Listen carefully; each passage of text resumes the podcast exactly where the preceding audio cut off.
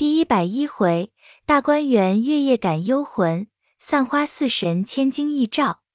却说凤姐回至房中，见贾琏尚未回来，便分派那管办探春行装连事的一干人。那天已有黄昏以后，因忽然想起探春来，要瞧瞧她去，便叫凤儿与两个丫头跟着，头里一个丫头打着灯笼，走出门来。见月光以上，照耀如水。凤姐便命打灯笼的回去罢。因儿走至茶房窗下，听见里面有人叽叽喳喳的，又似哭，又似笑，又似议论什么的。凤姐知道不过是家下婆子们又不知搬什么是非，心内大不受用，便命小红进去，装作无心的样子，细细打听着。用话套出原委来，小红答应着去了。凤姐只带着风儿来至园门前，门上未关，只虚虚的掩着。于是主仆二人方推门进去，只见园中月色比这外面更觉明朗，满地下重重树影，杳无人声，甚是凄凉寂静。刚欲往秋爽斋这条路来，只听呼的一声风过。吹的那树枝上落叶满园中唰啦啦的作响，枝梢上枝漏漏发哨，将那些寒鸦宿鸟都惊飞起来。凤姐吃了酒，被风一吹，只觉身上发劲起来。那风儿也把头一缩，说：“好冷。”凤姐也撑不住，便叫风儿：“快回去把那件银鼠坎肩儿拿来，我在三姑娘那里等着。”风儿巴不的一声，也要回去穿衣裳来，答应了一声，回头就跑了。凤姐刚举步走了不远，只觉身后浮浮痴痴，似有纹绣之声，不觉头发森然竖了起来。由不得回头一看，只见黑油油一个东西在后面伸着鼻子闻她呢，那两只眼睛恰似灯光一般。凤姐吓得魂不附体。不觉失声的咳了一声，却是一只大狗。那狗抽头回身，拖着一个扫帚尾巴，一气跑上大土山上方站住了，回身游向凤姐拱掌。凤姐此时心跳神怡，急急的向秋爽斋来，已将来至门口，方转过山子，只见迎面有一个人影儿一晃。凤姐心中疑惑，心里想着必是那一房里的丫头，便问：“是谁？”问了两声，并没有人出来，已经吓得神魂飘荡，恍恍惚惚的，似乎背后有人说道：“婶娘，连我也不认得了。”凤姐忙回头一看，只见这人形容俊俏，一缕风流，十分眼熟。只是想不起是那房那屋里的媳妇来，只听那人又说道：“婶娘只管享荣华受富贵的兴盛，把我那年说的历万年永远之基都付于东洋大海了。”凤姐听说，低头寻思，总想不起。那人冷笑道：“婶娘那时怎样疼我了，如今就忘在九霄云外了。”凤姐听了，此时方想起来是贾蓉的先妻秦氏，便说道：“哎呀，你是死了的人哪？怎么跑到这里来了呢？”啐了一口，方转回身，脚下不妨一块石头绊了一跤，犹如梦醒一般，浑身汗如雨下。虽然毛发悚然，心中却也明白。只见小红风儿影影绰绰的来了，凤姐恐怕落人的褒贬。连忙爬起来，说道：“你们做什么呢？去了这半天，快拿来我穿上吧。”一面风儿走至跟前，服侍穿上。小红过来搀扶。凤姐道：“我才到那里，他们都睡了，咱们回去吧。”一面说，一面带了两个丫头，急急忙忙回到家中。贾琏已回来了，只是见他脸上神色更变。不似往常，待要问他，又知他素日性格，不敢突然相问，只得睡了。至次日五更，贾琏就起来，要往总理内廷都检点太监裘氏安家来打听事务。因太早了，见桌上有昨日送来的抄报，便拿起来闲看。平儿在房内收拾换下的衣服，此时凤姐尚未起来，平儿因说道：“今夜里我听着奶奶没睡什么觉，我这会子替奶奶捶着，好生打个盹儿吧。”凤姐半日不言语，平儿料着这意思是了，便爬上炕来，坐在身边，轻轻的捶着。才捶了几拳，那凤姐刚有要睡之意，只听那边大姐儿哭了。凤姐又将眼睁开，平儿连向那边叫道：“李妈，你到底是怎么着？姐哭了，你到底拍着她些，你也忒好睡了。”那边李妈从梦中惊醒，听得平儿如此说，心中没好气，只得狠命拍了几下，口里嘟嘟哝哝的骂道：“真真的小短命鬼，放着尸不停，三更半夜嚎你娘的骚！”一面说，一面咬牙，便向那孩子身上拧了一把，那孩子哇的一声大哭起来了。凤姐听见，说：“了不得，你听听。”他该错摸孩子了，你过去把那黑心的养汉老婆下死劲的打他几下子，把妞妞抱过来。平儿笑道：“奶奶别生气，他那里敢错摸姐儿，只怕是不提防错碰了一下子也是有的。这会子打他几下子没要紧，你叫他们背地里嚼舌根，倒说三更半夜打人。”凤姐听了，半日不言语，长叹一声，说道。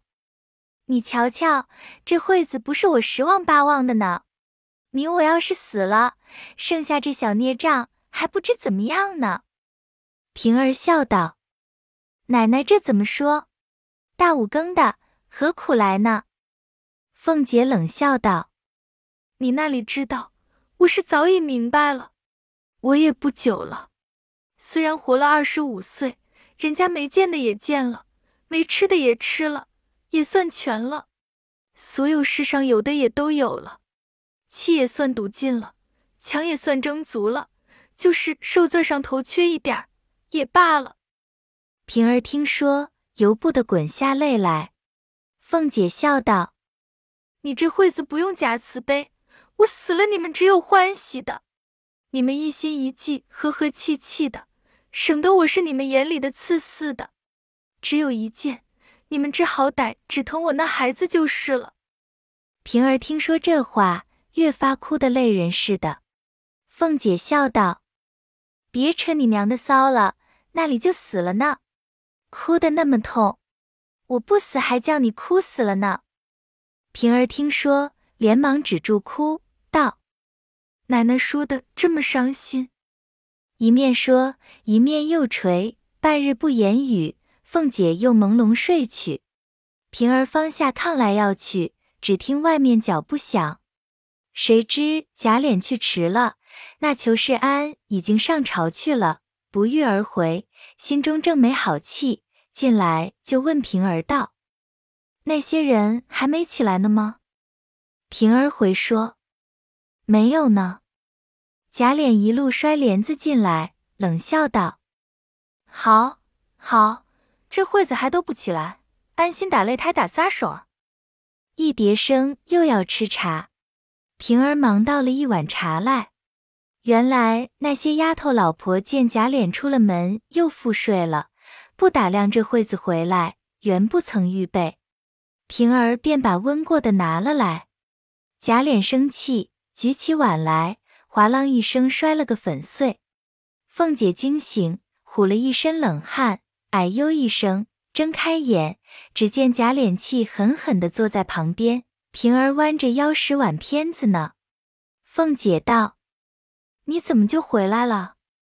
问了一声，半日不答应，只得又问一声。贾琏嚷道：“你不要我回来，叫我死在外头吧！”凤姐笑道：“这又是何苦来呢？”常时我见你不像接回来的快，问你一声也没什么生气的。贾琏又嚷道：“又没遇见，怎么不快回来呢？”凤姐笑道：“没有遇见，少不得耐烦些。明再去早些儿，自然遇见了。贾琏嚷道：“我可不吃着自己的饭替人家赶章子呢。我这里一大堆的事，没个动辄的，没来由为人家的事，瞎闹了这些日子，当什么闹？正经那有事的人还在家里受用，死活不知，还听见说要锣鼓喧天的摆酒唱戏做生日呢。我可瞎跑他娘的腿子！”一面说，一面往地下啐了一口，又骂平儿。凤姐听了。气得干咽，要和他分正，想了一想，又忍住了，勉强陪笑道：“何苦来生这么大气？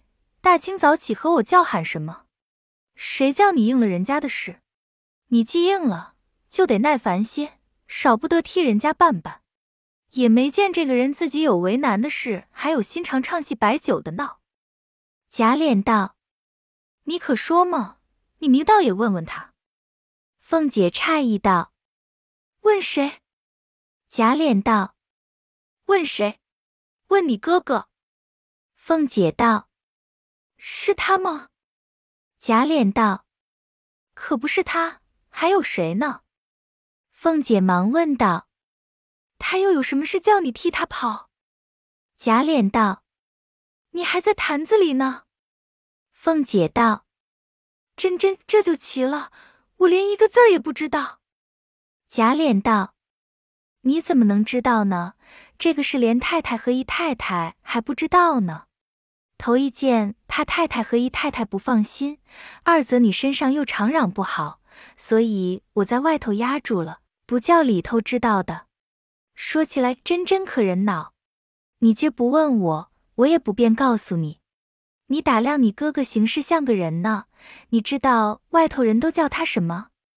凤姐道：“叫他什么？”贾琏道：“叫他什么？叫他忘人。”凤姐扑哧的一笑：“他可不叫亡人，叫什么呢？”贾琏道：“你打量那个亡人吗？是忘了仁义礼智信的那个忘人了。”凤姐道：“这是什么人这么刻薄嘴糟蹋人？”贾琏道：“不是糟蹋他吗？皆索性告诉你，你也不知道。知道你那哥哥的好处，到底知道他给他二叔做生日啊？”凤姐想了一想，道：“哎呦，可是呵，我还忘了问你，二叔不是冬天的生日吗？我记得年年都是宝玉去。前者老爷生了，二叔那边送过戏来，我还偷偷的说，二叔为人是最色客的。”比不得大舅太爷，他们各自家里还乌眼鸡似的。不嘛，昨儿大舅太爷没了，你瞧他是个兄弟，他还出了个头揽了个事儿吗。所以那一天说赶他的生日，咱们还他一班子戏，省了亲戚跟前落亏欠。如今这么早就做生日，也不知道是什么意思。贾琏道：“你还做梦呢？”他一到京。接着，就太爷的首尾就开了一个调，他怕咱们知道拦他，所以没告诉咱们，弄了好几千银子。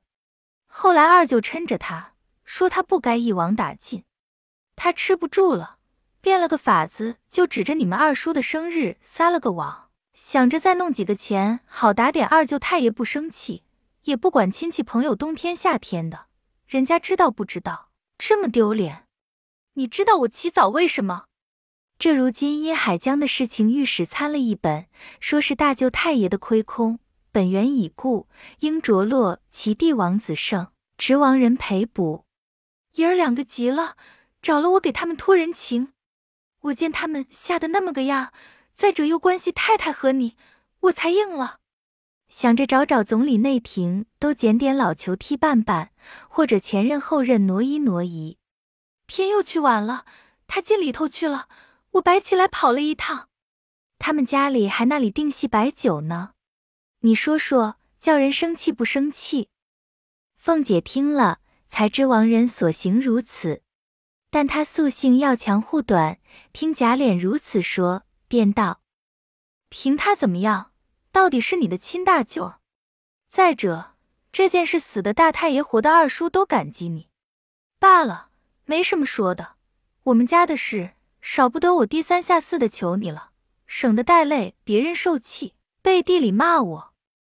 说着，眼泪早流下来，掀开被窝，一面坐起来，一面挽头发，一面披衣裳。贾琏道：“你倒不用这么着，是你哥哥不是人，我并没说你呀。况且我出去了，你身上又不好，我都起来了，他们还睡觉。咱们老辈子有这个规矩吗？你如今做好好先生，不管事了。我说了一句，你就起来。”你我要嫌这些人，难道你都替了他们吗？好没意思啊！凤姐听了这些话，才把泪止住了，说道：“天都不早了，我也该起来了。你有这么说的，你替他们家再新的办办，那就是你的情分了。再者也不光为我，就是太太听见也喜欢。”贾琏道：“是了，知道了。”大萝卜还用使教？平儿道：“奶奶这么早起来做什么？那一天奶奶不是起来有一定的时候呢？爷爷不知是那里的邪火，拿着我们出气，何苦来呢？奶奶也算替爷挣够了，那一点不是奶奶挡头阵。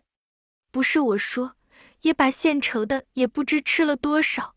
这会子替奶奶办了一点子事，又关会着好几层儿呢。”就是这么拿糖做醋的起来，也不怕人家寒心。况且这也不单是奶奶的事呀。我们起迟了，原该爷生气，左右到底是奴才啊。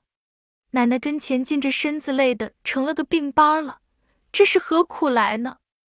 说着，自己的眼圈也红了。那贾琏本是一肚子闷气，那里见得这一对娇妻美妾又尖利又柔情的话呢？便笑道：“够了，算了吧，他一个人就够使的了，不用你帮着。左右我是外人，多早晚我死了，你们就清净了。”凤姐道：“你也别说那个话，谁知道谁怎么样呢？你不死我还死呢，早死一天早心静。”说着又哭起来，平儿只得又劝了一回。那时天已大亮，日影横窗，贾琏也不便再说，站起来出去了。这里凤姐自己起来，正在梳洗，忽见王夫人那边小丫头过来道：“太太说了，叫问二奶奶今日过舅太爷那边去不去？要去，说叫二奶奶同着宝二奶奶一路去呢。”凤姐因方才一段话，已经灰心丧意。恨娘家不给争气，又兼昨夜园中受了那一惊，也实在没精神，便说道：“你先回太太去，我还有一两件事没办清，今日不能去。况且他们那又不是什么正经事，宝二奶奶要去，各自去罢。”小丫头答应着回去回复了，不在话下。且说凤姐梳了头，换了衣服，想了想。虽然自己不去，也该带个信儿。再者，宝钗还是新媳妇，出门子自然要过去照应照应的。于是见过王夫人，知无了一件事，便过来到宝玉房中。只见宝玉穿着衣服歪在炕上，两个眼睛呆呆的看宝钗梳头。凤姐站在门口，还是宝钗一回头看见了，连忙起身让座。宝玉也爬起来，凤姐才笑嘻嘻的坐下。宝钗因说麝月道：“你们瞧着二奶奶进来，也不言语声。”麝月笑着道：“二奶奶头里进来就摆手儿，不叫言语吗？”凤姐因向宝玉道：“你还不走，等什么呢？没见这么大人了，还是这么小孩子气的。人家各自梳头，你爬在旁边看什么？”成日夹一筷子在屋里还看不够，也不怕丫头们笑话。说着，嗤的一笑，又瞅着他咂嘴儿。宝玉虽也有些不好意思，还不理会，把个宝钗直臊得满脸绯红，又不好听着，又不好说什么。只见袭人端过茶来，只得搭讪着自己递了一袋烟。凤姐笑着站起来接了，二妹妹，你别管我们的事，你快穿衣服吧。宝玉一面也搭讪着找这个弄那个。凤姐道：“你先去吧，那里有个爷们等着奶奶们一块走的礼呢。”宝玉道：“我只是嫌我这衣裳不大好，不如前年穿着老太太给的那件雀金的好。”凤姐阴怄他道：“你为什么不穿？”宝玉道：“穿着太早些。”凤姐忽然想起，自悔失言，幸亏宝钗也和王家是内亲。只是那些丫头们跟前已经不好意思了，袭人却接着说道：“二奶奶还不知道呢，就是穿的，她也不穿了。”凤姐儿道：“这是什么缘故？”袭人道：“告诉二奶奶，真真是我们这位爷的行事都是天外飞来的。那一年一二舅太爷的生日，老太太给了他这件衣裳。”谁知那一天就烧了，我妈病重了，我没在家。那时候还有晴雯妹妹呢，听见说病着，整给她补了一夜。第二天老太太才没瞧出来呢。去年那一天上学天冷，我叫贝明拿了去给她披披。谁知这位爷见了这件衣裳，想起晴雯来了，说了总不穿了，叫我给她收一辈子呢。凤姐不等说完，便道。你提晴雯，可惜了的。那孩子模样儿、手儿都好，就只嘴头子厉害些。偏偏的太太不知听了那里的谣言，活活儿的把个小命儿要了。还有一件事，那一天我瞧见厨房里柳家的女人，她女孩叫什么五儿，那丫头长得和晴雯脱了个影似的。我心里要叫她进来，后来我问她妈，她妈说是很愿意。我想着宝二爷屋里的小红跟了我去，我还没还她呢，就把五儿补过来。平儿说太太那一天说了，凡像那个样儿的都不叫派到宝二爷屋里呢，我所以也就搁下了。这如今宝二爷也成了家了，还怕什么呢？不如我就叫他进来，可不知宝二爷愿意不愿意。要想着晴雯，只瞧见这五儿就是了。宝玉本要走。听见这些话，已呆了。袭人道：“为什么不愿意？早就要弄了来的，只是因为太太的话说的结实罢了。”凤姐道：“那么这米我就叫他进来，太太的跟前有我呢。”宝玉听了，喜不自胜，才走到贾母那边去了。这里宝钗穿衣服。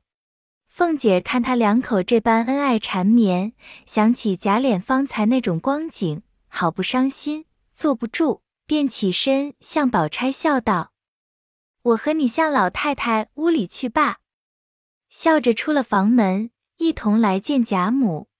宝玉正在那里回贾母往舅舅家去，贾母点头说道：“去罢，只是少吃酒，早些回来，你身子才好些。”宝玉答应着出来，刚走到院内，又转身回来，向宝钗耳边说了几句不知什么。宝钗笑道：“是了，你快去罢。”将宝玉催着去了。这贾母和凤姐、宝钗说了没三句话，只见秋纹进来传说，二爷打发贝明转来说请二奶奶。宝钗说道：“他又忘了什么，又叫他回来。”秋文道：“我叫小丫头问了，贝明说是二爷忘了一句话，二爷叫我回来告诉二奶奶。若是去呢，快些来吧；若不去呢，别在封地里站着。”说的贾母、凤姐并地下站着的众老婆子、丫头都笑了。宝钗飞红了脸，把秋文啐了一口，说道：“好个糊涂东西，这也值得这样慌慌张张跑了来说。”秋文也笑着回去，叫小丫头去骂贝明。那贝明一面跑着，一面回头说道：“二爷把我巴巴的叫下马来，叫回来说的。我若不说，回来对出来又骂我了。这会子说了，他们又骂我。”那丫头笑着跑回来说了。贾母向宝钗道：“你去罢，省得他这么记挂。”说的宝钗站不住，又被凤姐怄她玩笑，没好意思，才走了。只见散花寺的姑子大了来了，给贾母请安，见过了凤姐，坐着吃茶。贾母因问他：“这一向怎么不来？”大了道：“因这几日庙中做好事，有几位诰命夫人不时在庙里起坐，所以不得空而来。今日特来回老祖宗，您还有一家做好事，不知老祖宗高兴不高兴？若高兴，也去随喜随喜。”贾母便问：“做什么好事？”大了道。前月为王大人府里不干净，见神见鬼的，偏生那太太夜间又看见去世的老爷，因此昨日在我庙里告诉我，要在散花菩萨跟前许愿烧香，做四十九天的水陆道场，保佑家口安宁，亡者升天，生者祸福。所以我不得空儿来请老太太的安。